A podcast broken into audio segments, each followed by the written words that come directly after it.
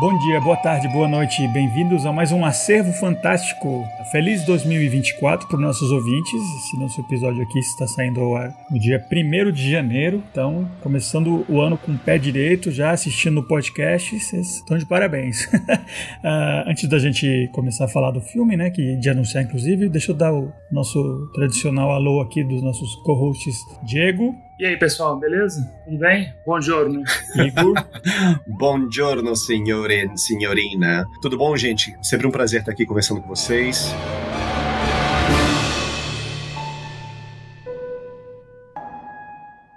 O filme que a gente vai cobrir hoje no episódio é o Suspiria de 2018, né? Que é uma refilmagem do clássico do Dario Argento dos anos 70, né? Esse novo é, foi feito pelo Luca Guadagnino, né? Que é um favorito nosso, né? A gente já falou de alguns filmes dele no passado, inclusive, né? Tem aquele do, dos canibais, tem o, o Call Me By Your Name. Um cara com uma carreira, assim, super variada, né? E esse é, é de 2018, é um, é um remake do, de um dos grandes filmes de Giallo, né? Aquele gênero de terror super estilizado, assim, expressionista, expressivo italiano, com uma pegada diferente, assim. A gente teve uma certa divergências, assim. Eu sei que teve uns que acharam melhor até do que o original, isso vai ser discutido e inclusive tinha gente que nunca tinha nem assistido, né? Que é o caso do Diego, né? Diegão, assim de cara, qual foi a sua impressão inicial? Eu nunca fui fã de, desse gênero, né? De aula. Assisti o Suspiro original já faz um tempo, não me lembro muita coisa dele, não, não um filme que não me marcou muito. Né? Eu lembro de muito sangue vermelho, cores rosa, azul, e lembro da, da moça gritando, né? Que também é uma academia de dança, mas só eh, são imagens que ficaram na minha cabeça apenas. E esse filme filme, por acaso, essa semana para mim foi muito ocupado, então eu só assisti ele hoje, pela primeira vez. Terminei de assisti-lo há 40 minutos atrás. E achei um filme muito bom. Como todos os filmes do Guadagnino que eu assistia, ele, ele tem um olho muito bom, né? As imagens dos filmes dele, a fotografia é sempre muito bonita. E esse filme não é diferente todos os ângulos, tudo que ele assim, todos os, é, os enquadres dele são muito bem armados, muito bem feitos, né? Dá pra ver que é um cara que se preocupa muito com isso. Direção de arte impecável. A parte técnica do filme é excelente, maravilhosa. E tem o destaque da Tilda Swinton, né? Que eu fiquei dividido. Eu, eu achei ela espetacular como Madame Blanc, né? A chefe né, do, da companhia de dança. Mas eu não entendi, depois a gente vai falar, né? Depois vocês me explicam por que, que ela foi porque ela fez também o papel do, do psicólogo velhinho.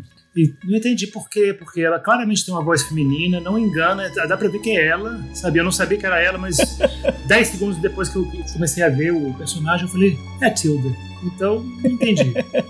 mas achei um ótimo filme nesse sentido, né? Mas eu, eu achei que é um filme que tem muita coisa nele. É um filme ocupado, hein? como se diz em inglês, né? Um filme busy, cheio, cheio de detalhes. Ele colocou um monte de coisas, um monte de conteúdo no filme e deixou para o espectador se virar para associar as coisas, entender, interpretar. Antes de eu fazer o apanhado assim do, do plot da trama, uh, Igor, né? Você que é já mais, mais versado em Suspira, inclusive foi uma dica original sua, faz tempo já, a gente acabar falando desse filme. E qual é a sua história com o? Exatamente, estava louco para ouvir vocês falando mal desse filme, falando mal do Suspiro Antigo. Justamente a gente está aqui para debater, para trocar ideias a respeito desses filmes. Bom, primeiro, eu tenho que falar que, que eu sou meio sucker por Giallo, sabe? Eu, eu adoro Giallo. Dificilmente eu acho um filme dentro desse estilo, né? Se é que a gente pode chamar de estilo, né? na verdade, né? Porque isso não foi um movimento, né? Ah, isso foi uma, uma, uma, coisa basicamente criada assim, pela crítica e pela, pelo, pelos jornalistas, né? De que cobrem cinema. Bom, assim, para começar, eu gosto muito do Suspiro Antigo do, do Dario Argento, né? Depois a gente pode conversar mais sobre isso, mas assim, para mim é o filme de horror perfeito, né? Se eu tivesse que escolher, para mim é impossível, né? Mas se eu tivesse, se eu fosse forçado por algum motivo, né? Por, por alguma força assim, muito poderosa, ter que escolher qual é o meu filme de favorito, eu provavelmente escolheria o Suspiro Antigo do Dario Argento, né? Então, assim, claro, quando eu fiquei sabendo que o Luca Guadagnino, né, que para mim é um dos, pelo menos assim, um dos meus favoritos cineastas contemporâneos, um diretor fantástico, fantástico. Quando eu soube que ele estava querendo fazer um remake do Suspiria, eu, claro que eu fui cheio de expectativas né, para assistir esse filme. E eu tenho que dizer que eu não fiquei decepcionado. Eu acho que é um filme muito diferente. Existe uma controvérsia entre vários críticos e jornalistas, né? Qual que é o melhor Suspiria? Tem gente que fala que, obviamente, é o Suspiro do Argento, tem gente que fala obviamente é o Suspire do Guadaninho. A gente pode até conversar um pouquinho sobre isso, assim, mas para mim, que sou fã do antigo e que gostei muito desse segundo, né, é muito difícil dizer, porque são filmes muito interessantes. Eu acho que o Guadaninho, ele pega talvez a essência né, daquilo que é o filme original e ele faz uma coisa muito dele, muito autoral, muito, muito pessoal. Não é exatamente aquilo que a gente poderia chamar de um remake. Pegando de uma expressão que eu vi na internet, né, quando eu estava fazendo leituras e pesquisas sobre esse filme, eu acho que é mais uma versão cover do filme original do que exatamente um remake ou mesmo uma homenagem, né, que eu acho que talvez uh, esteja mais a par daquilo que o Guadagnino quis fazer né, em relação ao filme. Ele mesmo falou em uma entrevista que o primeiro filme é insubstituível, é infilmável. Então, sabe, por que, que alguém que é, poderia querer refazer o Suspiria? Né? Ele, ele é muito fã do primeiro filme também. Então, o que ele quis fazer nesse filme não é exatamente assim, ó, vamos refazer, vamos reatualizar, vamos melhorar o filme. Mas simplesmente vamos explorar né, essa mitologia né, que o filme só, o filme original uh, só sugere. E ele fez uma coisa muito única que eu gostei muito. Né? Eu acho muito diferente, né? não, não, diria que é melhor, mas é, eu acho que é um filme muito rico também de temas e a gente está aqui justamente para conversar sobre ele. Muito bom, é isso aí. Bom, a minha opinião sobre esse filme, eu, eu assisti já, tanto o original quanto esse, já mais de uma vez, né? Acho que os dois eu assisti umas duas vezes. Eu tenho, eu sou muito, eu tenho uma opinião muito encontrada sobre o diálogo, porque no papel, assim, na teoria, é o tipo de coisa que eu deveria adorar como gênero, né? Como como, como um apanhado de filmes, né? De agrupação de filmes. Mas em geral eles me deixam meio, meio remoto, assim, não me, não, me, não me pegam. Acho sempre muito meio histéricos, meio superficial, assim, a, a, maneira como os personagens são mostrados, sabe? Não parecem pessoas reais, são sempre tipo, uns tipos, assim, né? É um gênero muito preocupado com aparência, com, com o lado visual, em detrimento até do, do conteúdo, na minha opinião, né? Eu, eu, insisto muito em assistir, tô sempre correndo atrás. Até agora, se não assisti um que eu falasse isso aqui, eu adorei, amei, assim, de paixão, eu aprecio e tal, mas me deixam meio frio, assim. Acho que até alguns desses mais dos anos 60 até, que é do Mario Bava, assim, iniciando o diálogo, eu acho que eu preferi mais até agora, assim, do que essa fase mais hipercolorida, assim, que o sangue é aquele vermelho carmim, todo mundo tá gritando e tal. Eu assisti os dois agora pro episódio e foi a vez que eu achei maior a distância entre o primeiro e o novo. E eu achei o, o, novo muito mais rico, interessante do que o antigo. Eu achei ele menor, assim, dessa última vez que eu assisti. Eu achei muito, muito esboçado. As figuras, não, os, os personagens você não sabe nada de ninguém, sabe? Não, eu não achei um filme que me deu medo. A única coisa que nunca saiu de, de moda, assim, que tá sempre ótimo, é, são as trilhas desses filmes antigos, né? Que acho que via de regra era tudo feito por aquela banda Goblin, né? Então é uma música muito massa.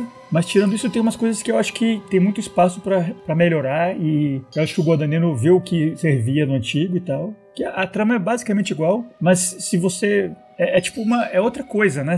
Como se o, o primeiro fosse um, um, poema, assim, uma, uma folha de papel, e o segundo é um livro, né? Uma, é algo mais corpado, e os dois tratam do mesmo assunto, mais ou menos, né? Mas isso não quer dizer que eu não gosto do antigo e tal. Eu, eu acho legal, mas eu acho que o Guadagnino, assim, ele aumentou exponencialmente, assim, é, potencializou o que tinha para ser falado dessa história no, na versão dele, né? Gostei. Você falou que o Suspiro Antigo é um poema e esse filme é um livro. Eu gostei muito, eu gostei tanto que eu anotei aqui. Sabe? Eu falei, não, eu vou, vou roubar essa ideia para mim agora. Os dois filmes se passam na Alemanha, né? Nos anos 70, né? O primeiro era contemporâneo e hoje em dia é um filme de época, né? final dos anos 70, é uma escola de dança assim renomada internacionalmente chega uma americana lá para aprender, para se juntar à companhia. Tem uma série de, de segredos, coisas não faladas, mistérios. Vai ficando claro com o passo do, da, da, história que as professoras, as, as, matronas lá por trás da escola são todo conciliábulo de, de bruxas, né? Uma reunião lá de. Você falou a palavra de bruxas? É... Conventículo. É um conventículo de bruxas, isso e elas têm algum tipo de finalidade que eles que elas querem dar para essa moça no filme novo, né? No filme antigo não, é só um lugar meio assustador do qual ela sai correndo no final e acaba a história, né? Nesse novo não, tem todo um elemento lá de uma luta de poderes entre a diretora e uma outra que é a fundadora, que o pessoal acha que morreu, mas ela tá lá ainda e tal. E tem todas as histórias das, das, das dançarinas e tem um controle que essas bruxas exercem sobre elas. E tem uma expressão da, dessa magia feminina que é, é feita através da dança, né? Eu achei muito interessante isso, que, que, inclusive no filme antigo não tem, tem mal, tem uma cena ou duas de dança lá, que é ela com o Miguel Bosé, aquele cantor cafona espanhol, que é o namorado dela no, no filme. Mas não tem muita dança no filme original, né? Esse aqui sim tem todo, tem uma cena muito interessante mais pro final, né? Elas ficam ensaiando até chegar nessa apresentação. Aí no final tem uma reviravolta, não vou estragar muito, né? Mas a, essa moça que parece que tá sendo manipulada e tal, não era tão inocente assim, né? Ela tem uma agenda própria, né? E aí fica não, bem mirabolante assim, espetacular. O momento mais diálogo do filme novo é uma cena lá que tem uma dança subterrânea lá com com, com bruxaria e mortes, explosões e sangue e tal, é o único momento que esse filme novo você poderia dizer que tem algum elemento assim meio argento, né? Que o resto do filme ele lembra muito mais outro cinema europeu, mas não esse italiano giallo de, de terror estridente, assim. Mas é isso então. Uh, Igor? Só pegando carona nessa observação que você fez, é, eu vi uma análise interessante. Não uma análise, mas assim, uma observação interessante, de fato. Uh, esteticamente falando, esse filme do Guanainho, ele lembra muito mais, assim, se a gente tivesse que né, pegar de repente algum desses autores do cinema europeu como referência, talvez o cinema do Werner Werner Fassbinder, né, que é um cinema mais seco, sabe, mais é, menos é, artificial, menos colorido, sabe, muito mais é, cru talvez ele fosse uma referência estética. E assim, o fato do filme, né, assim, o segundo filme, né, mais enfaticamente se passar na Alemanha, uh, no primeiro filme é uma Alemanha de sonho, é uma Alemanha que poderia ser perfeitamente Itália, que poderia ser perfeitamente Paris, que poderia ser perfeitamente Londres, qualquer lugar do não mundo. Tem nada, não tem nada particularmente alemão no, no original, Exatamente, né? Exatamente, não tem nada de particularmente alemão no primeiro filme, né? Mas esse filme não, eu acho que o fato do filme se passar na Alemanha, né, o fato do filme se passar em Berlim e o fato do filme se passar em Berlim no ano de 1977 são coisas extremamente importantes para a trama mesmo filme. Isso é uma outra coisa que a gente vai falar. Então eu acho que talvez como referência estética fique mais, sabe, esse cinema do. esses cineastas do novo cinema alemão, né, que foi justamente o cinema alemão que veio né, na, na, década de 60, na década de 70, esses nomes como Wim Wenders, o Werner Werner Fassbinder, a Werner Herzog, exatamente, a Volker Schonderloff. Ah, eu tô assassinando a pronúncia de vários nomes alemães aqui. Inclusive, queria aproveitar essa deixa que você falou do, do Fassbinder, né, que é um filme que, se você olhar assim para um fotograma do filme novo sem saber nada, né, parece muito mais realmente um filme Fassbinder do que um do Argento, né? E não é de graça que é uma coisa que esse filme novo solucionou do original, é que no original tem umas figuras assim, na verdade todas as figuras são caricaturas, né? Aquela aquela Frau Tanner, né, que é tipo a, a mão direita da, da, da, Madame Blanc na escola lá. No, no filme original é tipo uma caricatura, assim, parece um personagem saiu daquele filme Matilda, sabe? O nível de, de representação. É, é, é, é, esse nível meio Chaves, assim, de. Tem um mordomo lá que parece o assistente do Frankenstein, um monstro, assim, que leva uma, uma comida numa bandeja. Tem um, um pianista cego com um cachorro. A representação dele é meio a Praça Nossa, assim. Esse é o nível de, de representação que tem nesse filme antigo, né? As mulheres todo meio adolescentes, né? Uma mulher já, a Jessica Harper, as outras lá são mulheres dos anos 20 anos e tal, mas elas são escritas de um jeito meio, meio adolescentinho, assim. Elas ficam brigando, aí mostra, uma mostra a língua pra outra. Hum, é um troço assim superficializado, caricato, simplificado até dizer chega. Isso me irritou tanto dessa última vez. Aí quando eu comecei a ver o novo, você sente a relação entre as professoras, você sente que tem uma vida real ali nessa escola, que os quartos são reais. Sim, não tem aquele vermelho intenso, blá blá blá, mas eu achei esse filme muito bonito e muito, é, muito vivido. Você sente que ele é uma escola de verdade de música, de, de dança. Você vê elas dançando, coisa que você mal vê no antigo. E o que eu ia falar, né, que eles eliminaram todos esses homens arbitrários que tinha no, no, antigo, né? Tinha um garoto lá dançarino, o Miguel Bosé, o mordomo, o pianista. Agora não, agora são só mulheres. É claramente um espaço feminino, onde tem essas bruxas e tal. Ficou muito mais é, forte essa imagem, né? Eu tendo assistido esse filme hoje, né, pela primeira vez, foi a primeira impressão forte, assim, sobre o filme. Positiva, né? E também, ao mesmo tempo que positiva, me deixou encucado, né? E aqui esse filme é um filme muito feminino. Então, exatamente, né? Todos os, quase todos os personagens são, são mulheres, né? Com exceção daqueles dois agentes, daqueles dois policiais que estão lá só para serem bolizados de forma muito engraçada, né? Pelas bruxas. Adorei aquela cena. Uma cena cômica no filme, né? Pouca, das poucas cenas achei muito bom. E eu achei mais assim a companhia de dança e a forma de expressão, esse paralelo lindo que o Felipe já mencionou, né, no passando. Esse paralelo muito bonito entre a dança e o, e o feitiço da bruxa. Que o feitiço ele não precisa ser só entoado, né, verbalmente, ele não precisa ser só um poema. É, ele é, ele, a dança pode ser um feitiço, né? Essa ideia foi brilhante, achei lindo. E uma ideia tão feminina, né? A expressão, uma expressão artística tão feminina a dança, né? Inclusive tem uma hora que a bruxa tem que abrir uma porta secreta lá e a maneira de abrir não é um, né? Abre-te sésamo e sim ela faz um, um gesto assim e a porta abre é uma gesto meio de dança, assim, meu. Uma firula. É. Inclusive, falando de essas atrizes que fazem as professoras, eu achei legal que foi expandido esse casting, né? No original não tem. Você vê umas figuras lá, mas não é, ninguém é ninguém. Nesse aqui não. Tem todas essas, essas atrizes, né? Alemãs. Tem uma. Eu reconheci uma que fazia filmes como do Verhoeven, né? Que a atriz é. Acho que o nome dela é René Solteni, que é uma das bruxas lá. Tem aquela Angela Winkler, né? Que ela estava naquele Dark, aquela série recente, e também muitos filmes da época. E especificamente tem uma delas, dessas bruxas assistentes, que é a hum, Ingrid Caven, que foi casada com o Fassbinder e esteve em vários filmes dele. Então não é de graça, né? Que tem esse elemento bem nitidamente alemão, anos 70 nesse filme, que no original não tem, não tem senso de lugar, tem um senso mágico, meio sonho, onírico, né? Então, no, quando você diz Fassbinder, não é, não é à toa, né? A mulher que estava nos filmes dele está no filme, né? entre essas bruxas da assistentes. Então, e aí me leva, me leva a pensar por que, que eu fiquei tão empolgado. Porque hoje em dia se fala, eu vou falar uma coisa polêmica, de propósito. É um filme realmente feminino, eu tenho certeza que, que as espectadoras não vão negar. E é um filme que foi escrito e dirigido por dois homens. Escrito por um homem, dirigido pelo outro, Luca Guadagnino, e o, e o roteirista chama Dan, e um nome difícil depois. É Kai Ganit, Kai Ganit, David Kai Ganit. O que eu acho que esse filme meio que comprova um pouco, sabe, que homens podem escrever sobre mulheres e podem montar e criar um universo feminino e vice-versa. Mulheres podem criar um mundo masculino e escrever sobre homens também. Esse filme eu acho que está aí perfeito, sabe? É um filme que tem interesse profundo nas mulheres no, no universo infantil e na maternidade sabe? E esse tema tão feminino que é bruxaria, que é uma sociedade de mulheres que está fora da história, que está fora da, do, do, Estado, que, que se autogoverna. Fantástico. Eu achei isso um dos melhores elementos do filme, mais interessantes sobre o filme. É uma outra coisa que esse filme expande do original é que você não sabe nada da, da Suzy, né? Ela, o filme começa com ela entrando no, chegando no aeroporto. E nesse aqui não. Você, tem uma noção da vida dela e é feminista também.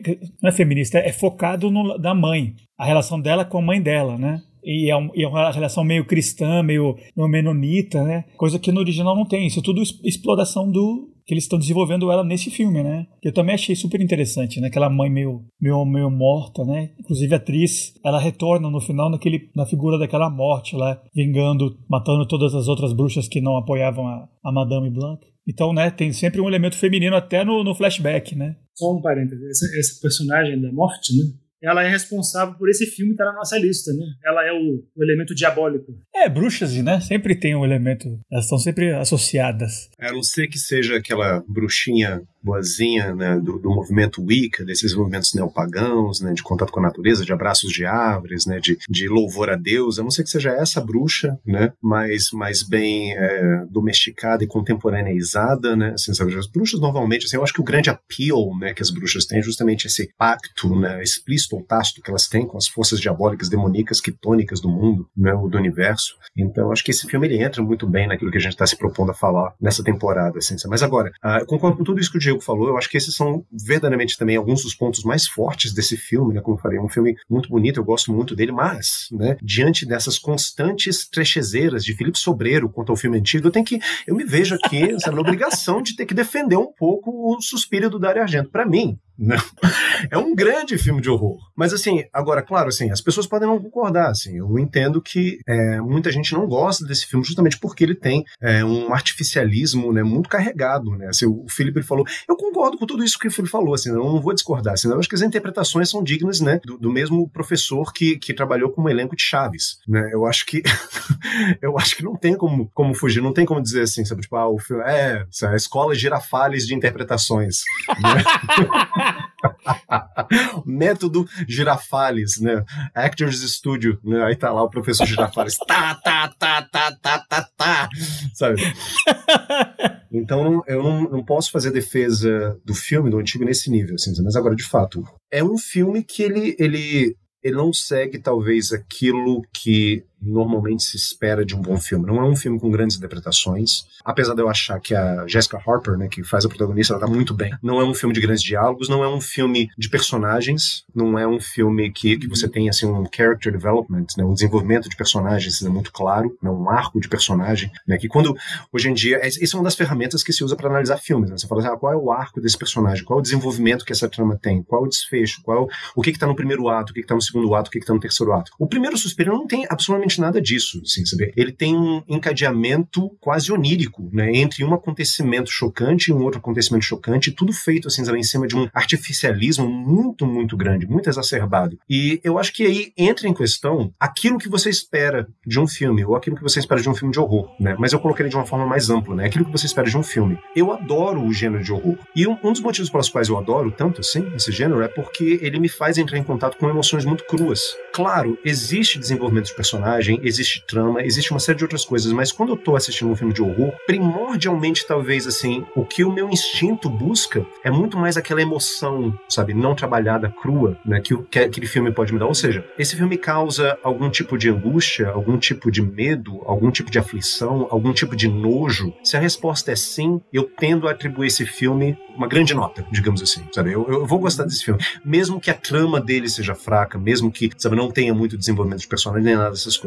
E de fato, o primeiro Suspiria, se você tá procurando esse tipo de coisa, sabe, não assista, não é para você. Para mim, é, é, engraçado, assim, porque o primeiro Suspiria é, é Felipe, por favor, é de 1976, 1977, 1978. 77. 77. Mais ou menos nessa época você ainda tinha Luiz Buñuel fazendo os filmes surrealistas dele, né? Eu não sei se Discreto Jornal da Burguesia ou Esse Obscuro Objeto do Desejo são mais ou menos dessa época, mas assim, com algumas diferenças talvez eles sejam, eles são dessa época, são filmes dessa época. Eu acho Suspiria muito mais surrealista que qualquer um dos filmes do Buñuel nessa época. Eu acho que o Suspiria ele chega muito mais perto daquilo que o Hitchcock falava de cinema puro do que outros filmes subsequentes, outros filmes experimentais. Eu acho que o Suspiria original ele é uma grande fantasia sexual perversa. Ele tem esse encadamento onírico né, dos acontecimentos, ele parece que, você, tá, parece que está assistindo um sonho, um sonho filmado de alguém. Ele é do mesmo ano do esse, é, desse Obscuro Objeto de Desejo. Se eu não me engano, acho que foi o último filme do Luiz Buñuel. Mas eu acho ele muito mais surrealista que esses filmes do Buñuel. Então, assim, é isso que eu gosto no filme. É uma preferência muito minha. Se você gosta desse tipo de cinema, se você busca esse tipo de coisa, assista o primeiro Suspiria com todo o seu artificialismo, com toda a sua performance exagerada de emoções, com todos os seus cardboard characters, com todos os cenários muito abstratos e expressionistas. Tá tudo lá. É um filme que ele faz você entrar em contato com suas emoções mais cruas e é isso que eu busco num filme de horror. É isso que eu gosto. É porque realmente eu assisti recentemente, alguns meses atrás, O Obscuro Objeto do Desejo. E não achei também nada surrealista. É um filme sobre um velho safado. Fantasma da Liberdade é tão melhor, Anjo Exterminador. É, eu achei que ele já tá velhinho nesse filme. Não sei porque que ele, ele, ele, também tá junto com os outros filmes da época francesa do Buñuel, assim. Mas eu achei um filme tão fraquinho. Eu achei tipo o Woody Allen também velhinho, assim, fazendo filme com um cara de 70 anos e a menina de 20, namorando, sabe? Já acabou, já era, velho. Vai ficar em casa. Vai pro apartamento.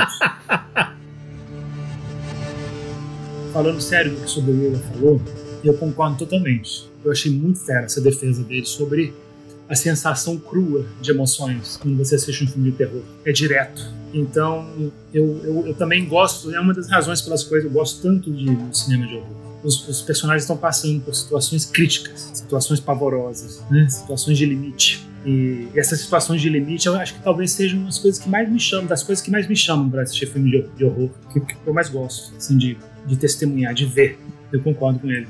Não, eu também não quero. Que o problema que eu acho do, do antigo é que não tem muito plot e tal. Que eu acho que a crítica em geral hoje em dia, você vê muito no YouTube, até acho que 90% é os canais super ruins, assim, cuja única, único interesse e única maneira de medir a qualidade de um filme é realmente se o personagem desenvolveu, se o plot seguiu aquele esquema lá do, né? Primeiro ato, segundo não sei o que, clímax, e que é isso só que determina se o filme é bom ou não, e, e, obviamente não é. Tem muitos filmes que quebram, que filmes que se focam em outros assuntos, tem muita coisa de textura, de, de, de vibe, que, que o diálogo é super forte nisso, né? E inclusive, para deixar claro, eu vou, na minha dica do final, eu vou dar uma recomendação de um outro filme do Argento, então não é que eu sou contra, né? Só que eu acho que muita coisa que tá realmente muito esboçada no novo foi levada um pouco mais pra frente nesse, né? Eu queria perguntar esse elemento, né, de... Você perguntou, né, Diego, que por que que a a, Tilda Swinton fez o, o psicólogo, né?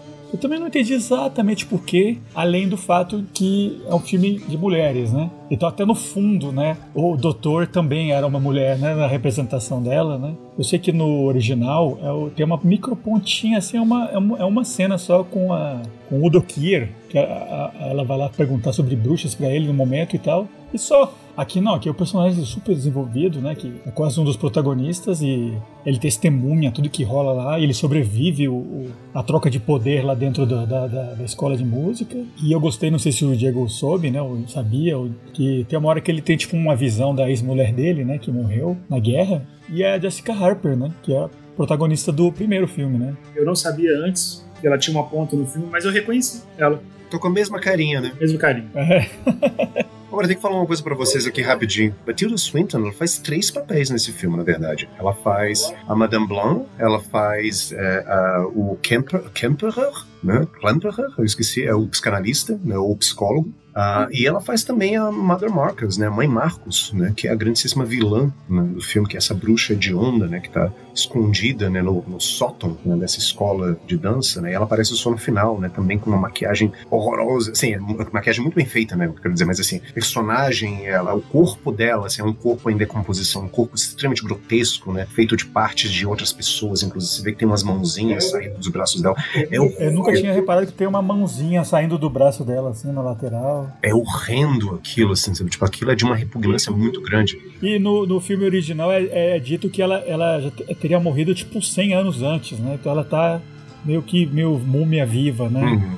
E claro, nesse aqui bem mais do que no antigo, né? Ela é uma múmia viva podre, assim. Essa mãe é um sinal de que é um personagem parasitário, né? Há séculos parasitando outras mulheres, né? incorporando outras mulheres. Inclusive esse elemento da, de incorporação das mulheres, né? É, dessas bruxas, né? Tem uma cena interessante que depois do show, não sei se é depois do show, é mais pro final do filme, eu acho que é, o show deu certo e elas saem para celebrar e toda professora leva uma aluna extra como convidada. Então a Madame Blanc leva a Suzy e todas as outras levam uma outra do lado, assim. E tem, umas horas, e tem uma hora que você nota que elas são meio tontas e, e a bruxa tá meio que seduzindo, não sei o que. Eu, eu, eu, pra mim, a leitura dessa cena é que elas meio que, que realmente sugam a energia de, dessas meninas, né? É parte do processo, né? Então acho que essa bruxa mora ali, ela chupa tudo pra ela, né? Por isso que ela tem uns pedaços de corpos nela, assim. Felipe, você fez uma pergunta, né, da Tilda Swinton. Por que, que a Tilda Swinton... Rapaz, é, isso é uma pergunta que eu me faço também, assim, eu confesso que talvez é, a resposta...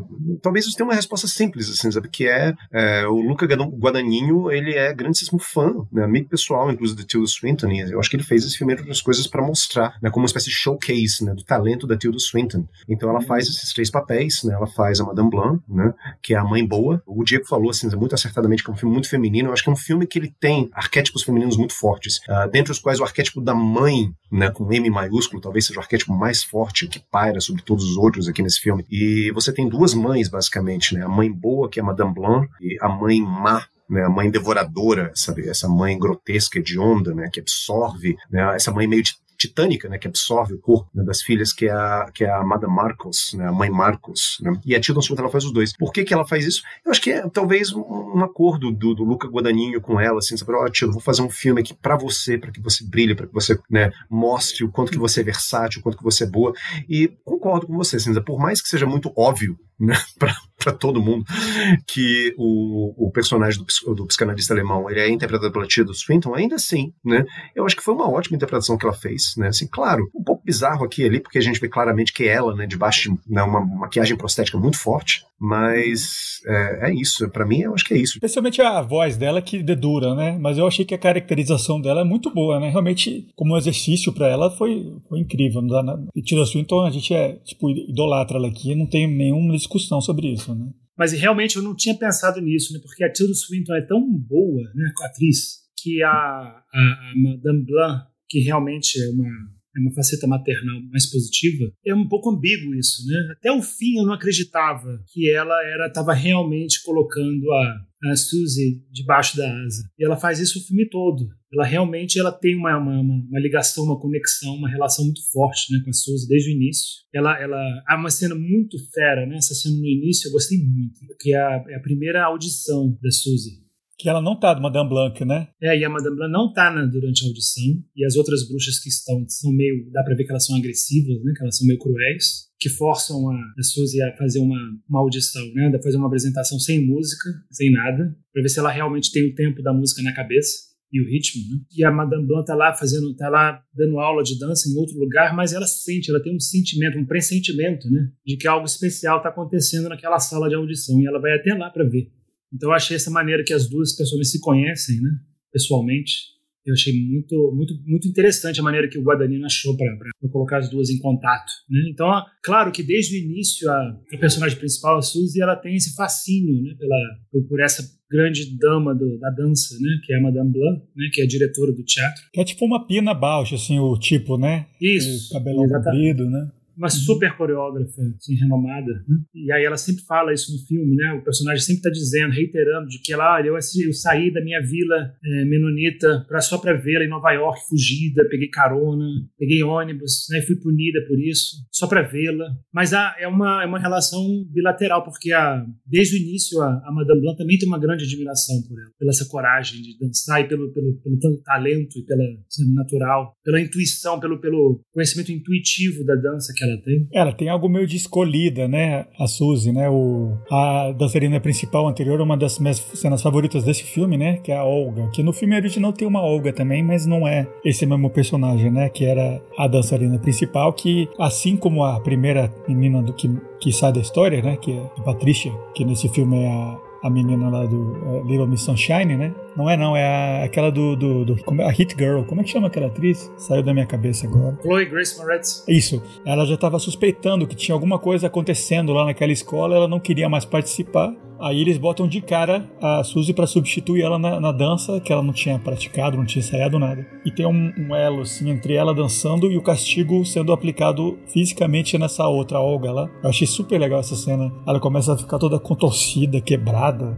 No final virou um nó humano, assim. É tudo através dessa coisa da dança, né? Fantástica essa cena. E a cena, a cena do feitiço, né? Por isso que eu pensei, por isso que eu penso sempre nessa ambiguidade da Madame Blanc, a bruxa branca. A bruxa branca né? Porque ela, ela, ela, ela dá o poder poder para Suzy. Ela passa uma, um brilho nas mãos e nos pés, assim. E como, como se ela passasse um poder de, fei, de enfeitiçar, de feitiço, de spell. E aí ela começa a dançar, e aí, com base nos movimentos da dança, a outra se retorce toda e se quebra toda. Uma cena terrorífica, fantástica. Esse filme, a primeira metade dele é impecável que eu tava aproveitando o que eu tô falando, né? É o que a minha meu problema com esse filme é que são são é a parte histórica, que os críticos eles eles às vezes assim, eles veem o filme, eles veem tantos filmes, aí eu imagino que os críticos eles assistem um filme e aí ele, eles têm que pensar numa, numa, numa, review muito rápido, e aí eles não têm muito tempo de, de realmente refletir sobre o paralelo entre o que está acontecendo na Alemanha em 77 e sobre o filme, né?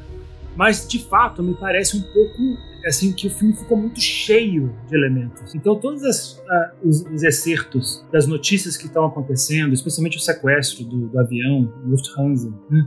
e dessa questão do, do, do exército, do Red Army, a facção do Exército Vermelho, né? que, que eles realmente sequestram um avião. Então é uma, uma facção, uma organização marxista. Então, isso isso tá no filme e aí realmente você tem que fazer um paralelo entre a organização matriarcal tá, que, que existe na companhia de dança, que é bem fechada, que é bem meio fora do mundo, que é bem mágica, que é, sabe, meio que um realismo mágico, e o que está acontecendo fora, na história real, que é bem masculino, né? que é bem o um mundo masculino da guerra e do terrorismo e dos, de sequestro e de, sabe, de violência, bombas, não sei o quê. Então tem um, tem um contraste muito grande masculino e feminino aí, com certeza tem, sabe? Mas por que, que isso está no filme exatamente? O que, que você viu, Igor?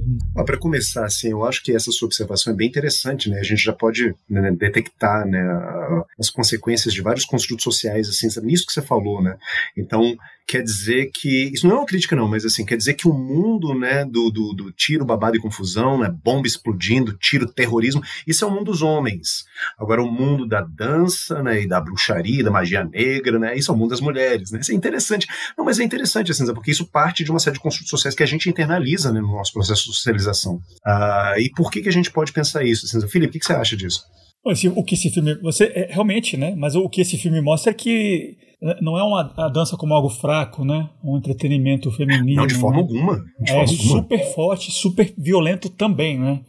Mas é uma coisa que representa esse lado feminino, né? Mas não é uma coisa é, doméstica, né? É uma expressão própria que, que, que, ou seja, dentro da simbologia do filme, né?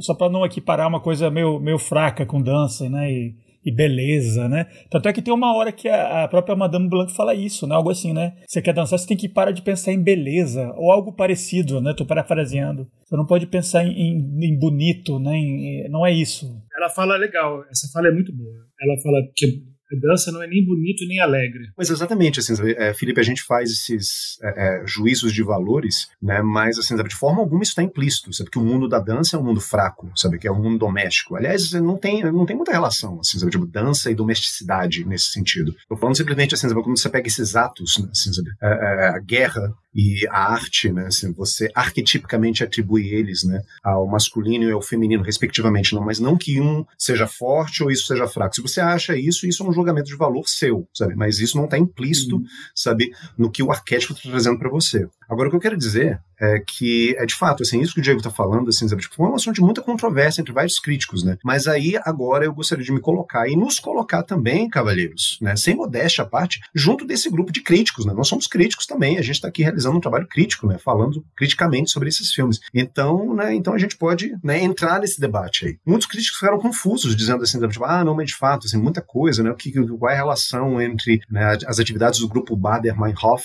que era um grupo, é, vou colocar aqui, supostamente considerado terrorista, né? Porque isso depende muito do seu posicionamento ideológico, né? Era um grupo de extrema esquerda que realizou uma série de atos e atentados e protestos na Alemanha, né, naquilo que foi, naquilo que ficou conhecido depois como Outubro Alemão, né? Que foi o ano de 1977, em que vários acontecimentos, né, bombas e protestos de rua aconteceram em Berlim e isso mobilizou toda a nação. Assim, o grupo Bader-Meinhof ele tinha uma agenda política assim, muito específica que era combater aquilo que eles achavam como sendo os resquícios nazistas na sociedade da Alemanha ocidental da época. Então, assim, eles viram que, exatamente, muitos nazistas, muitas pessoas que tinham participado do Terceiro Reich continuavam ainda ocupando posições de poder, mesmo com o fim da Segunda Guerra Mundial. Não houve uma total uh, desnazificação da Alemanha como havia sido prometida após a Segunda Guerra Mundial. Os nazistas ainda estavam lá, de certa forma, uh, e ainda ocupavam certos cargos importantes no governo e, né, e na esfera pública. E esses grupos radicais, eles vinham justamente em protesto, né, justamente para não, olha, a gente tem que mudar radicalmente isso, né, assim, Então tem uma questão de culpa geracional, né, assim, Nós que somos os baby boomers, né, sentimos culpados por aquilo que os nossos pais fizeram na época do Terceiro Reich. Tá, qual que é a relação disso com é, a trama? Diga, Felipe, o que, que você acha? Então, é, você não acha que então é para botar em pé igual de importância esse outubro alemão, essa, essa, essa semi, né, essa guerra civil, né, que não foi o caso, né, mas esses distúrbios sociais estão acontecendo num nível onde a versão dentro da escola é meio paralela a isso, né? Porque tem a mãe Marcos, tem a Madame Blanc, que também estão debatendo por poder. Então, tem, eu acho que ele meio que contextualiza essa, essa, essa vida interna da escola num, num, como sendo parte também desse grande mundo onde está tudo em caos e bagunça e, e, grupos querendo poder e tal. Eu acho que é para isso, é mais para ilustrar esse lado, né? Eu acho que exatamente, né? O Igor falou perfeito. Eu acho que a Alemanha, especialmente, né? Ela, nessa época, em 1977, ainda, ainda havia muita gente que tinha vivido na época do nazismo, Segunda Guerra Mundial. Então tinha uma sensação de que é, a Alemanha tinha muita culpa ainda sobre o Holocausto. E aí eu acho que é uma, um dos temas principais, de fato, do filme é esse. Você se, se também se responsabilizar pelo passado. Então acho que exatamente tem, uma, tem um paralelo entre, entre os personagem do, do, do psicanalista, no psicólogo, que ele, o grande tema, o grande conflito desse personagem, né? Ele é um personagem tão importante pro filme, né? Talvez seja por isso também que ele colocou a Tilda Swinton para fazer esse, esse papel. Porque ele é como se fosse meio que a alma do filme, é uma, um personagem de ligação entre a realidade histórica e o, e o covil das bruxas. Ele tem uma culpa gigantesca, né? De que ele perdeu, de que ele não, ele não fez o suficiente, que ele podia ter salvado a mulher que ele, que ele podia ter, ter agido antes que ele não acreditou realmente nela. É isso que move ele, inicialmente também ele acha que é só delírio, né, das, da paciente dele, ele, ele eventualmente vai lá na, na escola, né, movido por essa culpa, né. Exatamente, e esse movimento que o Igor explicou muito bem é um movimento exatamente que traz isso à tona, né. Nós, alemães, somos responsáveis pelo que aconteceu no holocausto e nós não podemos esquecer isso, né? a gente tem que reconhecer isso. Tanto é que eu nunca fui, eu quero muito ir. Tanto é que todo mundo que vai no Museu do Holocausto em Berlim, chora e tem, tem passa por uma experiência muito pesada, muito forte, porque um, você realmente é um museu feito para você realmente sentir e, e, experimentar uma sensação muito forte do, da tragédia que foi, né, do, do, genocídio que aconteceu. E para não esquecer né, essa época alemã, né, entre os anos 30 e fim da Segunda Guerra Mundial. Eu acho que no filme fala isso um pouco, sobre essa. essa no início do filme tem uma, uma, um paralelo entre, entre religi o pensamento religioso e o pensamento nazista ou eu tô ficando doido? É falado mesmo que, tem um, que tinha um elemento meio místico que, que interessava aos nazistas, nessa né? coisa simbólica e tal, meio arcana. É mencionado no filme, sim. Você não tá viajando, não só assim, reforçando essa ideia também que o Felipe trouxe, assim, é, é, acho que o que acontece dentro da escola de dança né, é uma espécie de reflexo. E já que espelhos né, são uma imagem muito importante para o filme, né, inclusive tem uma sala toda espelhada onde várias coisas acontecem, várias coisas terríveis acontecem, né, então é, é o que acontece dentro da escola uh, é uma espécie de reflexo daquilo que está acontecendo uh, na sociedade alemã na época. Né, e eu acho que é muito importante, assim, sabe, tipo, eu discordo desses críticos que acham que não tem relação, porque o primeiro, o, esse Suspiro do Guadaninho, ele é dividido em capítulos, né, inclusive o primeiro capítulo, eu acho que são quatro capítulos, se não me engano, e um epílogo. Seis. Seis. Uh, e o primeiro capítulo tem o título de 1977. Eu acho que já sinalizando que, olha, sabe, a atmosfera política né, da Alemanha é importante para você entender a história desse filme. Então, uh, o, o, que a gente vê acontecendo na academia de dança é uma crise de liderança. Né? Você tem duas possíveis líderes, você tem duas facções que se formam a partir daí. Você tem a, ficção, a facção uh, da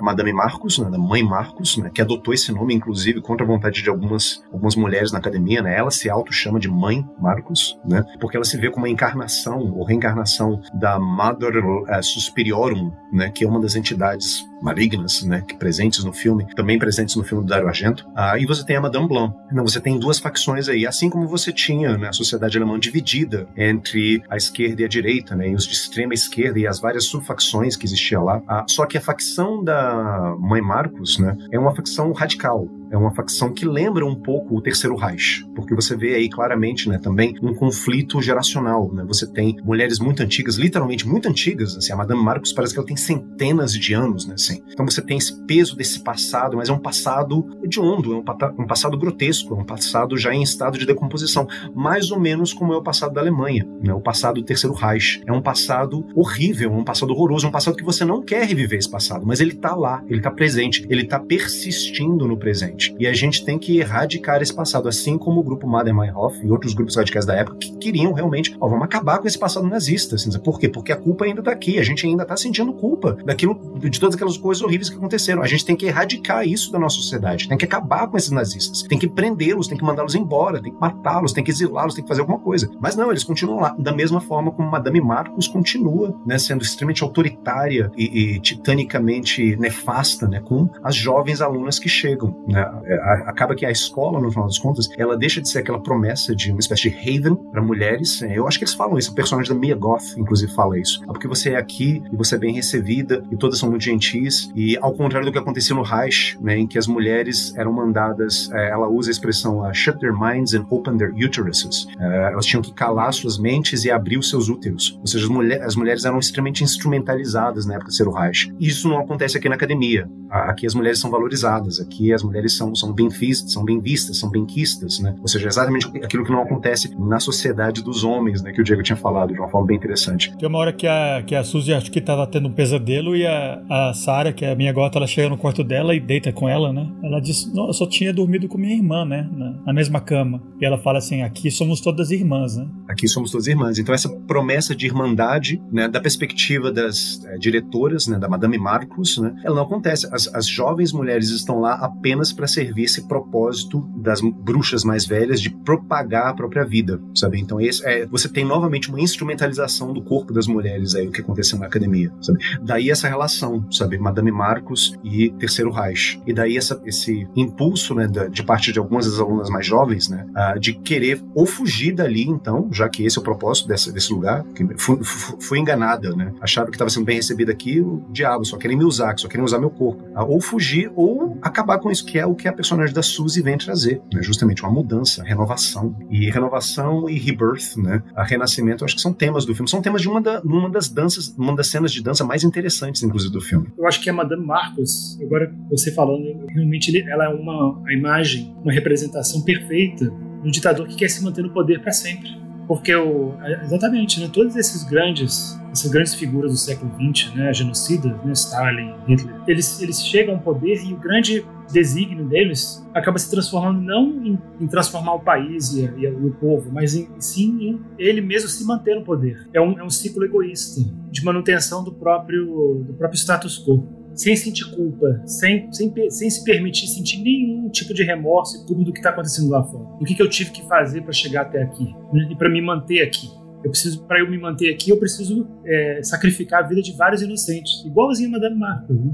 Exatamente, né? E esses ditadores também se identificavam com figuras mitológicas, assim como Madame Marcos, né? Ela se identifica com a, a Mother, the Mutter Lacrimorum, né? Ela acha que ela é a encarnação dessa deusa, dessa, dessa figura, né? É isso, perdão. Lacrimorum é o outro filme.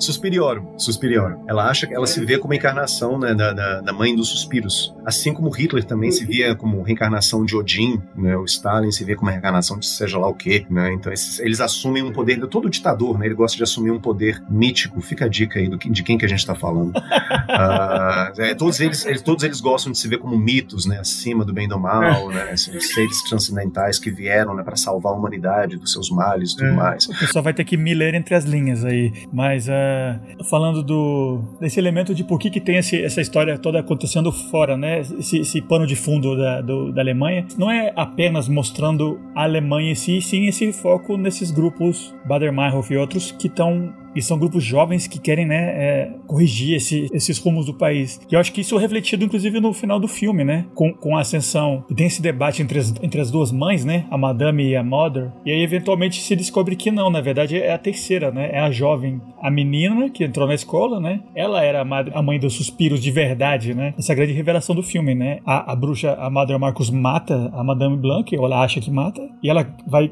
né, dominar a menina, a Suzy. Na verdade, a Suzy se revela como sendo ela sim essa figura mítica que a, que a mãe Marcos queria ser, né? Então é como se a, nesse embate desses velhos poderes, na verdade, o poder estava vindo da juventude, né? Eu acho que talvez é uma maneira de ler isso, né? Tem a questão também da transmissão de como uma coisa que o Diego falou assim, sabe, que é um, é um ponto também que o filme ele joga pra gente, que eu acho muito bonito, né? Essa questão da transmissão do conhecimento, assim, sabe? porque no filme esse conhecimento é transmitido através da dança, porque o movimento, aliás, isso é uma, uma fala interessantíssima que é a personagem de Tilda Swinton, né, que fala isso, né? É a Madame Branca, Blanc. Então ela fala que movimento, uh, você pode ler o movimento, assim, sabe? cada movimento é uma palavra, sabe? Então um grupo de dança, né? Ela tá, tá elaborando um discurso, né? Você dança é linguagem, né? Cabe a você tentar decifrar que linguagem é essa, o que, é que essa linguagem está querendo dizer. Uh, e essa é a forma que as bruxas do filme têm de lançarem os seus feitiços, né? Não falando alguma coisa, não com uma palavra mágica, né? Abracadabra, o que quer que seja, mas uma palavra não dita, uma palavra que é dita através dos movimentos de uma dança. Essa é uma ideia belíssima, né? O que faz com que a dança seja uma coisa muito, muito mais proeminente nesse filme do que no filme do, do Argento. É, não, não tem como negar. Assim, não, é apenas uma coisa, sabe, meio randômica. É uma academia de dança, podia ser uma academia de pintura, podia ser um, uma escola de inglês,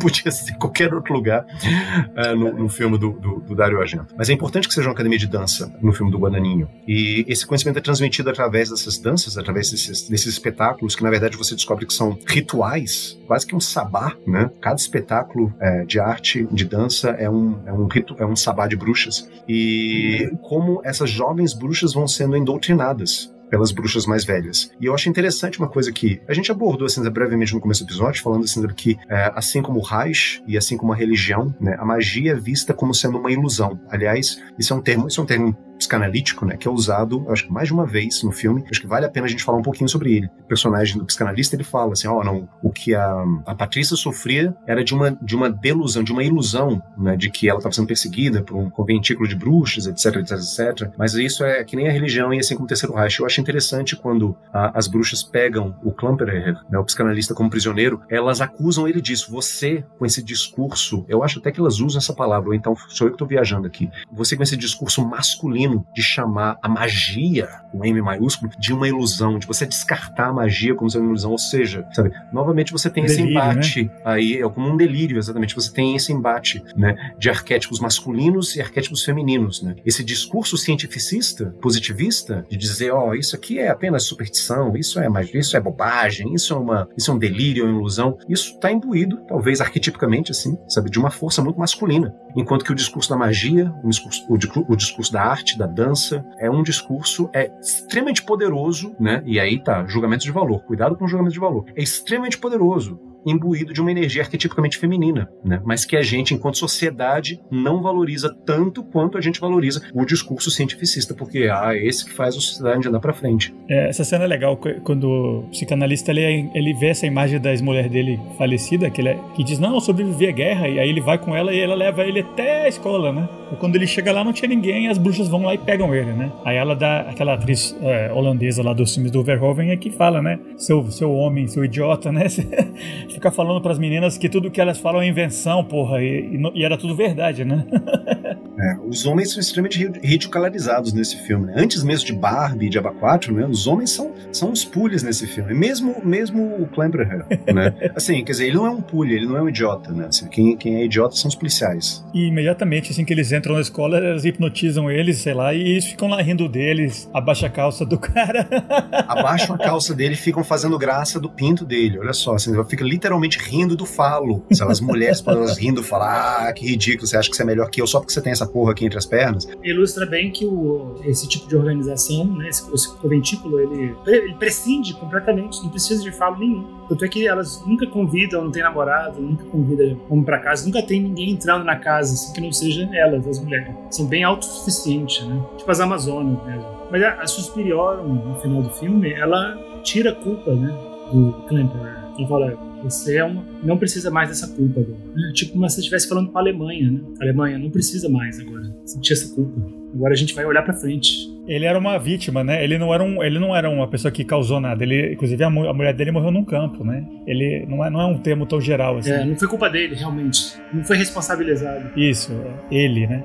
Não sei se a Alemanha como um todo, não. Mas, mas, os que são responsáveis mesmo são exatamente aqueles que não se arrependem, né? E não sentem culpa. São os filhos da puta mesmo. Concordo com, com, com, isso. Eu acho que é uma espécie de absolvição na, nacional né, que ela faz. Mas agora, assim, uma curiosidade. Assim, não sei se ela tá falando com toda a Alemanha de forma geral, porque você está lembrando uma coisa que eu descobri enquanto eu estava fazendo pesquisa para esse filme. Esse filme ele foi lançado em, 19, em que 1900 o quê? Em 2018, mesmo ano em que na Alemanha, especificamente na, no estado da Saxônia, aconteceram uma série de manifestações ultradireitistas de grupos grupos neonazistas em protesto contra a morte de um, de um dos membros de uma facção neonazista alemã. Então, assim, novamente, você vê que o passado na Alemanha continua tão presente quanto antes. Não sei se tão presente quanto antes, mas assim, ele, esse passado negro, né, esse passado marcosiano, sabe, ele, ele, ele continua presente. Exatamente, continua presente, continua lá. E se você não cuidar, sabe, ele pode voltar e tomar conta de você e absorver o seu corpinho e você vai virar uma bruxa. Então, como exatamente a Suzy fala pro velho no final, né? Ele dizem: nós precisamos de culpa e de vergonha, né? Não precisamos da sua, né? Então você pode esquecer. Mas ela diz: nós precisamos dessa culpa e dessa vergonha, né? Eu acho que tem que ser mantida, não pode ser esquecido esses pecados do passado. Ela só ajudou ele, que era um, um cara meio vítima que mantinha essa culpa, né? Mas não, não, não é para esquecer. Precisa da culpa, precisa da vergonha, sim. Ela fala isso, é uma das últimas falas do filme.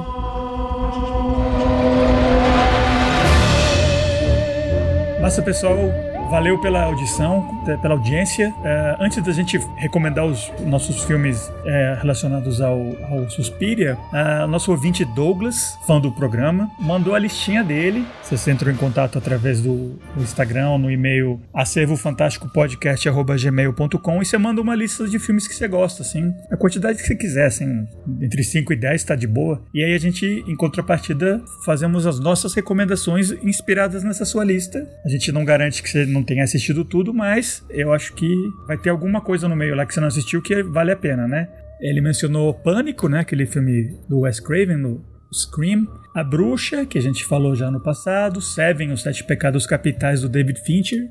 Brilho Eterno de Uma Mente Sem Lembranças, que a gente também já falou sobre ele, né? No, no antigo Sala. Ela, ele menciona Precisamos Falar sobre Kevin, outro filme com a Tilda Swinton, né? E, encerrando a lista dele, Sociedade dos Poetas Mortos, né? Com Ethan Hawke, Robin Williams. Uma, uma lista ótima, né? Vamos começar pelo, pelo Diego. Quais são os filmes que você recomendaria para o nosso 20 Douglas? Grande Douglas, muito obrigado pela audiência. Valeu demais por ouvir a gente. Hum, fica muito feliz. E adoramos recomendar filmes. Eu adoro recomendar. E adoro sua lista. Claro que já vi todos os filmes muitas vezes, cada um. E vi que você adora psicopata, né? Você gosta de, né? gosta de Seven, você gosta de Precisamos Falar sobre Kevin, Pânico. Então pensei assim, pô, qual bom filme que não é tão visto assim, não é tão famoso, é, sobre um com um personagem forte, assim, interessante, psicopata. Eu, é um, tem um filme coreano que se chama Eu Vi o Diabo, I Saw the Devil, de 2011? 2010. 2010. Excelente gráfico, mostra tudo. Filme coreano, não tem vergonhinha de mostrar as coisas, de crueldade. É um filme que você tem que estar preparado para assistir. Um filme pesado. Pesado, tem que estar preparado para assistir. Mas eu achei que era mais pesado ainda. Eu achei que era super. quase um torture porn, mas não é. Não achei. É um filme policial, um filme de crime excelente, coreano, maravilhoso. Gostei muito. Um psicopata bem cruel, bem legal, bem interessante. Policial que, que, que perde a noiva né, e vai atrás desse psicopata. Excelente filme. E aí, em oposição a isso, você gostou também de Brilho Eterno de Sem Lembranças, né? Que para mim é um dos filmes mais românticos, mais bonitos, né? Uma história de amor mais, das mais lindas da história do cinema, com um conceito interessante por trás. Eu vi um filme que é bem menor do que esse, nem se compara em termos de de amplitude, né, de, de, importância, né? Mas é um filme também que tem uma história de amor com um conceito, né, funcionando por trás. Mas eu, eu, eu gostei muito, me diverti, vi sem expectativas, né? Recomendo Palm Springs, você conhece, vocês conhecem, com Andy Samberg e a Christine Milioti. Ela é linda. E é um filme meio Groundhog Day, meio Feitiço do Tempo, também com um conceito parecido, né? que eles revivem no mesmo dia. Né? Mas eu, eu gostei muito, me surpreendi. Assim, não é uma, não é uma mera, um mero uso do, desse conceito. Né? Eles usam para outras, outras para brincar com outras coisas também. É um filme bem humorado, irônico. Eu gostei, me diverti. Acho que você vai gostar. Sem expectativa. E por último, um dos grandes filmes sobre professor e pupilos, que eu adoro, clássico, não sei se você já viu, né? É, se chama, em português, bem brega, né? O Preço do Desafio. Bem título em português, assim, da época dos anos 80. Mas em inglês é Stand and Deliver, que é um filme com Edward James Olmos, que ele faz um professor, amor, um professor que existiu na vida real. É uma história real, né? O filme. Ele faz o Jaime Escalante, um professor de matemática que chega numa escola pública lá na Califórnia e ele tem que dar aula de matemática né, para alunos que estão de recuperação e a grande maioria dos alunos, não todos, quase todos, são alunos latino-americanos, né, de, de, de, de, origem latino-americana, origem mexicana, né, América Central, e, e, todos tidos como assim perdidos, né, sem nenhum tipo de propensão acadêmica, ninguém tem chance de ir para a faculdade, e aí ele decide ensinar cálculo para essas crianças, para esses adolescentes, cálculo, cálculo mesmo da universidade. E, ele, e a história é real. Então, um filmaço, adoro esse filme. Quem gosta, se você gostou de Cidades Poetas Mortos, né? Esse é um filme excelente, assim, talvez seja o melhor filme de professor, entre aspas, que eu já vi. Muito bom. Tem uma vibe meio Dangerous Minds, assim, também, né? Não é um, ou não? Esse, eu tô misturando, tem um do, do Samuel Jackson, talvez. Mas, uh, Igor, quais são as suas recomendações para o Douglas? Antes de mais nada, Douglas, muito obrigado pela sua audiência, viu? Pela sua paciência também uh, de nos acompanhar aqui. Agradecemos muito. E uh, tendo em vista a lista que você mandou, assim, é cheia de filmes excelentes, né? Assim, The Witch, claro, assim, um dos meus filmes de horror favoritos, né? meus filmes de horror contemporâneos, né? Favoritos. Uh, Sociedade dos Poetas Mortos, que eu acho que é um filme formativo para mim também. Eu acho que eu já, já tinha falado isso, acho que na ocasião da Lina, né? Quando ela mandou a lista dela, eu acho que tinha Sociedade dos Poetas Mortos também. Então, filmes que eu poderia indicar para você, porque eu não sei se você já viu, tomara que não, né? Tomara que você né, consiga depois assistir esses filmes e goste, né? Cinza bom para começar. Uh, tem um filme do Jean-Pierre Jeunet que eu acho excelentes. Uh, ele é um cineasta, assim como Michel Gondry, bem lúdico. Fez uns filmes, uh, alguns nos Estados Unidos e outros na França. Alguns, alguns meio estranhos, como Alien 4, que eu não vou falar mal. Eu me recuso a falar mal desse filme, porque assim, muita gente acaba com esse filme na internet. E eu acho que é meio que moda falar mal do Alien 4. Não, é um filme tão estranho, tão estranho, que eu acabei assistindo várias vezes ele e eu não, não sei se eu desgosto dele, sim, a ponto, a ponto de falar mal dele, não. Mas é, o Jean-Pierre Jeunet, ele fez outros filmes, né? O mais conhecido conhecido deles talvez é Amélie, né, o fabuloso destino de Amélie Poulain. E antes do Amélie ele fez dois filmes que eu acho muito interessantes, né, que talvez você né, assista e goste. Né? Um deles se chama Delicatessen, um filme de 1991, né, que é uma espécie de comédia de horror distópica, né? Talvez a melhor forma que eu possa encontrar para descrever esse filme, né? E o outro é A Cidade das Crianças Perdidas, que aqui no Brasil né, veio como O Ladrão de Sonhos né? Que também é um outro filme assim, muito interessante, muito muito onírico, né? Um filme que curiosamente tem Ron Perlman, né? Que depois é, viria o estrelado fazendo o papel do Hellboy. Uh, fazendo, fazendo o papel principal desse filme. É um filme falado em francês. É interessante ver o Ron Perlman nesse papel. Uh, recomendo então esse filme do Pierre Jeunet, uh, se você ainda não os viu. Recomendo também um filme pouco conhecido aqui no Brasil chamado The Fallen, que é um filme de 2014, pouco conhecido aqui no Brasil, dirigido pela Carol Morley. E é um filme que ele se passa num colégio interno só para meninas, uh, numa atmosfera que lembra um pouco nessa atmosfera de mistério, meio dark academia do Sociedade dos Poetas Mortos.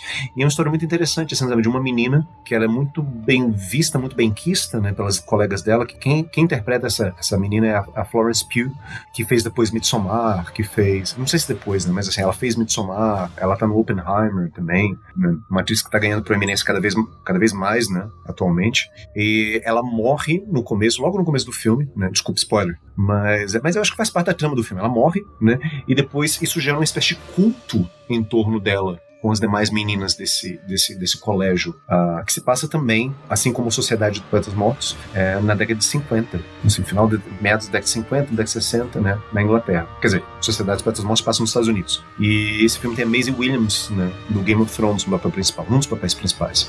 At Last But Not At Least, né, como o Diego falou, você parece gostar muito dos seus psicopatas, aí eu também, né, então recomendo que você assista, se é que você já não viu, né, o Henry, Retrato de um Assassino, que para mim é um dos filmes de psicopata, né, de serial killer mais perturbadores, mas mais bem feitos que já foram feitos. É um filme de 1984. E é engraçado que esse filme tem no elenco dele, no papel principal, Michael Rooker, que a gente conhece, assim, meninada de hoje conhece o Michael Rooker como sendo uh, um alienígena azulão, né, no Guardiões da Galáxia, né, de, de, aquele, o que ele faz lá no Guardiões da Galáxia? Walking Dead também ele fazia.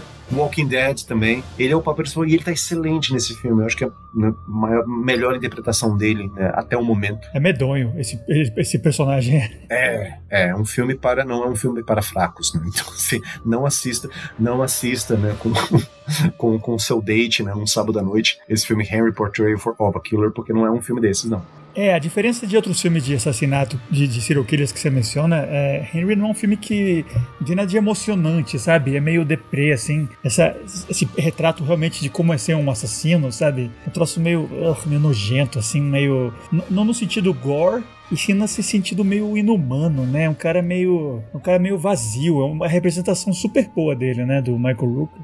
Mas é um, é um filme que você tem que estar. Assim como eu vi o Diabo do. Que é um filme muito mais estiloso, né? O Harry você tem que estar tá numa, numa uma vibe assim pra ver um filme assim que é bem para baixo assim, mas é um é uma obra de arte, mas não é um filme que você sai assim, não tem cenas emocionantes como tem no Seven, por exemplo, né? E já aproveitando que eu tô falando, vou falar os meus, né? E já que a gente tá falando do Seven e do Henry, eu vou falar um que é um filme bem menor, não é, não é da liga desses dois. É um filme, é um thriller que lida com um serial killer, com um stalker assim. Uh, é um filme que para mim é muito é, formativo, que eu vi ele, não sei se é na TV ou em VHS, ou se eu gravei da TV e eu revi muitas vezes. É um filme meio esquecido hoje em dia, mas tem o meu ator favorito, né, o Lance Henriksen, um papel coadjuvante. É um filme estrelado pelo Andy Garcia e a Uma Thurman. A Uma Thurman faz uma moça cega. O filme chama Jennifer Eight, que aqui chama Jennifer Eight, a próxima vítima. Um filme do Bruce Robinson. Ele é de 92, então ele é, ele é um pouco anterior ao Seven. Mas ele tem um pouquinho dessa vibe do Seven e o Andy Garcia tá muito bom, o Lance Erickson tá ótimo, como um cara que é amigo dele. Eu não lembro exatamente se ele é um policial também, eu acho que sim. É um filme que eu vi 100 vezes, mas eu não vejo faz 20 anos, né? Mas acho que se você curtiu o Seven, é um filme que acho que tem um potencial, um filme que não é todo mundo que assistiu. A Uma Thurman tá muito boa, fazendo uma cega no filme um filme assim que, que, sabe, antigamente o pessoal diria que é tipo um filme que passa no super cine, assim, sabe? Final do dia, você tá vendo TV Zona lá, filme perfeitamente entreten entretenimento, é, mas com, com, um pouquinho mais de nível, né? E, e é um bom suspense. Já falando, assim, mais, talvez mais conhecido, né? Na sua lista, Douglas, que inclusive, desculpa, né? Obrigado pela audiência, né? E por ter mandado a sua lista. Eu vi que você gostou do Scream, o, o Pânico, né? Eu acho legal o Pânico, eu acho interessante, mas um filme que eu gosto que a maioria das pessoas que eu conheço não liga ou achou ruim, assim, é, é foi meio que o ensaio que ele estava fazendo, o Wes Craven, antes de fazer o Pânico, né? Ele já estava meio de saco cheio e queria fazer um troço um pouco mais meta, falando sobre como é que é fazer filmes de horror, como é que é consumir filmes de terror. E ele, que já estava desligado da, da, da, da, franquia do Fred, né? Ele falou: não, vou fazer um filme sobre o Fred Krueger do, visto de fora, né? Ele é o novo pesadelo de Fred Krueger, chama aqui. Que em inglês chama Wes Craven's New Nightmare, né? Que é novo, o novo pesadelo do Wes Craven, um filme de 94, né? Dois anos antes do Pânico, que é um filme sobre não só sobre Fred, mas sobre os atores que fazem o filme, que fizeram essa série é, sobre o Fred como uma figura, né? E é um filme super meta que ele meio que estava aquecendo, assim, para eventualmente falando um filme super metalinguístico sobre filme de terror, que é o Pânico, né? Eu acho interessante, talvez você não assistiu, porque é um filme que o pessoal não, não levou muito a, a sério, né? Hoje em dia tá meio esquecido, mas eu acho uma, uma, um filme interessante. Mas então, para encerrar minha, minha lista pro Douglas, o último filme dele, um filme que eu vi esse ano agora, é tipo o avô, sei lá, o bisavô do Sociedade dos Poetas Mortos, um filme em inglês, 1939, o filme mais antigo que eu já recomendei aqui no programa. Direção do Sam Wood. É um filme chamado Adeus Mr. Chips, que é um filme Goodbye Mr. Chips em inglês, um filme muito bonito, é um filme muito sentimental, mas que eu acho que nunca é, vai além e, e vira, sabe, melodrama, né? Que nessa época era muito fácil, né? Um filme. Eu acho que é um filme que envelheceu, é um filme que é da época, mas acho que é um filme super bonito. Se você tem interesse em Sociedade dos Poetas Mortos, esse filme acompanha a vida de um professor desde que ele chega na escola, que é uma escola inglesa, assim, de. Não sei se é pública ou particular, parece, parece a escola do Harry Potter, sabe? Os professores todos usando aquele chapéu lá de graduação e aquelas togas, né? O filme se passa em 1870 até 1930 e tantos, né? E o ator principal ele vai envelhecendo, né? Com maquiagem, obviamente. Tem o passo dos anos, tem as guerras. E eu acho que é um filme que tem um pouco a ver também com o com sua com seu favorito lá do Brilho Eterno, porque ele é um cara super super pacato. Ele eventualmente conhece uma moça que me lembrou muito a Clementine, assim, uma, do, do Brilho Eterno, uma mulher bem espontânea, bem expressiva, né? Que muda um pouco ele, né? Spoiler para um filme de 85 anos atrás, né? Ela, ela morre dando à luz o filho dele, né? Mas a influência que ela causa na vida dele não, não, não vira uma coisa triste, né? Ele, ele muda, né? ele vira meio que o pai dos, dos alunos, né? É um filme muito bonito. Inclusive, o, o, o, o ator principal é, ganhou o melhor é, ator no Oscar, né? O, o nome dele é, é Robert Donato. É o mesmo ano que ele estava concorrendo com tipo E o Vento Levou, que ganhou acho que basicamente todos os outros prêmios, exceto esse, né? De melhor ator principal, pro Donato que fez o Mr. Chips. Então se você curte o, o Sociedade dos Poetas Mortos, eu acho que no DNA desse filme tá o Adeus Mr. Chips, que é um filme muito bonito. Você tem que estar tá querendo ver um filme preto e branco inglês dos anos 30, né? Mas eu acho que vale muito a pena. E, e como eu digo, também tem um certo elinho, assim, uma certa relação com o Brilho Eterno, né? a relação entre ele e a mulher dele, né? Então acho que acho que cabe na né? nossa lista de dicas para você. E é isso, essas são as nossas recomendações pro Douglas. Agora só para encerrar mesmo o episódio, bora falar as nossas dicas associadas ao Suspiria, né? Então deixa eu começar já que eu já tô falando, né? que a gente falou um pouco mal do, do Argento esse episódio, pelo menos eu, né? E eu quero deixar claro que eu sou um fã dele, eu gosto do Diallo. Eu não amei, assim, de paixão nenhum filme do Diallo até agora, mas eu tô constantemente assistindo pra, ver se eu acho um, assim, que me pegue, assim. E um que eu gosto muito do Argento, que é um dos finais mais insanos que eu já vi em qualquer filme, em qualquer gênero, Diallo ou não. É um filme de 85 dele, chamado Fenômeno, aqui em português, e Fenômena em inglês, né? Uma palavra Fenômeno com PH. Tem a Jennifer Connelly novinha, tem o Donald Pleasance, né, que fazia aquele psicólogo do, do Halloween e outros milhares de filmes, né? É um filme muito interessante, é bem estilizado, como todos os filmes do Diallo são. A trilha, como sempre, é daquela banda Goblin, que eu acho ótima. Mas tem esse final que para mim elevou o filme. É um final absurdo, assim, super violento, inesperado. Então fica a dica pra quem curtiu Suspiria, tanto o antigo quanto o novo. Na minha opinião, uma das grandes demonstrações do que, que um filme massa de diálogo pode fazer. Fenômena de 85. Diegão, qual é a sua dica? Então, como eu não sou fã de diálogo, eu vou falar para quem, os ouvintes que também não são fãs assim, desse, desse gênero de terror. Mas se você quiser assistir um filme bom de horror, de terror, que mescla muito bem elementos históricos, tem um exemplo muito bom disso, que é o A Espinha do Diabo, El Espinazo del Diabo, do Guillermo del Toro, né? filmou esse filme na Espanha. E a história do filme se passa na época da Guerra Civil Espanhola.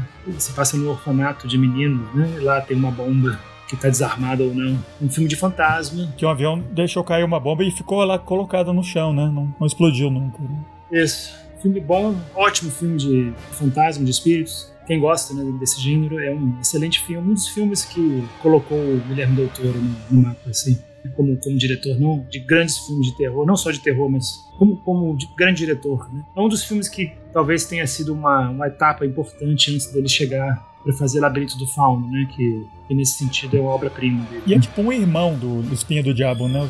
Nesse elemento que tem a Guerra Civil Espanhola como plano de fundo e um elemento sobrenatural no primeiro plano, né? Muito bom. Igor, qual é a sua dica para os ouvintes? Bom, antes de mais nada, eu tenho que dizer que eu não compactuo com nada que esses senhores estão falando aí. Eu sou fã de Diallo, Diallo Forever, Diallo in My Blood. Para mim é um dos grandes, grandes movimentos artísticos do cinema italiano. Tem feliz. Sangue amarelo. Exatamente, exatamente. Eu adoro Diallo. Eu faria, eu, justamente, se você gosta de Diallo, eu já faria outras recomendações. Eu acho que o próprio Terror na Ópera do Argento, ou então, uh, eu acho que o melhor Diallo, o melhor Diallo, assim, Diallo mesmo, sabe, que é história de mistério, né, com assassinato e tudo mais, assim, esse clichêção. O melhor diálogo que eu já vi é um filme do Argento também, que é aquele é, Vermelho Profundo, né? A Rosso Profundo. Eu acho esse filme maravilhoso, esse filme perfeito, maravilhoso, maravilhoso. Assim, David Fincher fica no chinelo. Eita! Mas assim, agora fora de brincadeira, gente, assim, se você gostou do Suspiria, e uma outra coisa assim, que eu esqueci de falar na minha introdução, né, quando eu também das minhas primeiras impressões sobre esse Suspiro do Luca Guadagnino, é que ele, ele é, de certa forma, ele, ele, ele poderia estar inserido de alguma maneira numa categoria de filmes que meio que caiu no esquecimento, mas que eu acho excelente, né, que é o filme de dança. Nunca mais a gente tem filmes de dança, assim, assim alguns, alguns são horríveis, né, mas é um gênero, um subgênero, um subsubgênero, né, de filmes que eu, eu, eu, lembro que eu já assisti muitos, né? Eu gostava muito, né? Tem aqueles filmes maravilhosos do Carlos Saura também, uh, com dança flamenca, e tem clássicos também do, da época de ouro do cinema norte-americano, né? Sapatinhos Vermelhos, que, que é um dos meus favoritos do Del Toro, uh, ou então Contos de Hoffman. E o, o Suspiria, esse Suspiria, do Guadagnino, ele de certa forma ele cai dentro dessa categoria. E é um filme de horror também. Então, que híbrido interessante, né? Um filme de horror com um filme de dança, né? E isso só me vem à cabeça, eu sei que talvez seja um clichê, mas quem ainda não assistiu Cisne Negro, do Darren Aronofsky, olha, assista. É um filmaço. Um filme com grandes atores, grandes atrizes, grandes interpretações, principalmente do Natalie Portman. E eu acho que é um dos grandes filmes do Aronofsky. Na né? história de uma bailarina, né, prestes a entrar em colapso nervoso e você, assim, o filme começa, né? Eu acho que ela tá prestes ainda a entrar em colapso nervoso, mas assim, o filme ele mostra essa, esse processo de degringolação psíquica pela qual ela vai passando, ela vai se dando cada vez mais pressão a ponto de que, né, aí fica em aberto, né? Assim, sabe, tipo, ela incorpora uma espécie de espírito demoníaco na última apresentação dela. Se você acredita nessas coisas, então você acha que realmente ela está sendo possuída pelo demônio, se não, pode ser simplesmente uma manifestação do ou então do aspecto sombrio da personalidade dela que tomou conta do ego, ou enfim, interpretações à parte. Eu acho que é um filme que a gente poderia até, né, senhores, falar sobre ele algum dia. Eu acho que ele renderia né, um episódio inteiro. Uh, e fica aí pros nossos ouvintes, né, essa conjugação, né, dança com é, capeta, né, além do suspiro do Guadagnino, você também tem o uh, Cisne Negro do Aronofsky, que é um grande filme. Filme bom de dança é All That Jazz, maravilhoso. Não, filme bom de dança é o Dirty Dance. Tô brincando, odeio esse filme. Uh -huh. Nossa já sair um pouco do protocolo, eu vou dar uma outra recomendação que eu lembrei enquanto eu assisti esse filme, um filme que eu vi no cinema em 2008, um filme alemão, que tem muito a ver mais com o Suspirando Novo do que o antigo, né? Que eu, eu recomendei um filme do Diallo, que esse filme novo não é um filme de Diallo, é um filme é uma coisa própria. Mas um filme que ilustra um pouco essa mesma época do filme novo e esse, toda essa revolta política que tá vendo, não é uma obra-prima, mas é um filme muito bom, alemão, dirigido pelo Uli Edel, chamado Der Baden-Meinhof Complex, que conta a história desse grupo guerrilheiro lá. E eu lembro que o meu personagem favorito é representado pelo Bruno Gans. Ele faz tipo um policial, tá investigando eles. Então acho que é um filme. Se você vai fazer tipo uma sessão de filmes, né? Você vê o Suspiro antigo, depois você vê o novo, e aí, para acabar de ilustrar essa época do novo, você pode ver o, o Bader Meinhof Complex que te, te, te, mostra o retrato que você só vê de relance nesse, né? Do, do Suspiria Novo, né? Então é isso, pessoal. Essas foram nossas dicas, nossas recomendações. Feliz 2024, espero que vocês continuem com a gente.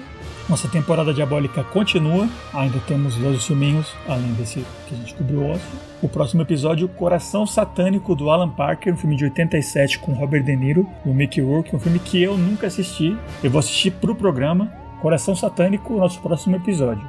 Então é isso, pessoal. Vamos dar tchau. Diegão. Foi um prazer enorme. Um abraço para todos. Igor. Um abraço para todos e todas que estiveram nos escutando. Obrigado pela audiência, obrigado pela paciência e, senhores, sempre um prazer estar aqui com vocês conversando sobre esses filmes. Até a próxima. Isso aí, pessoal. Falou, até a próxima.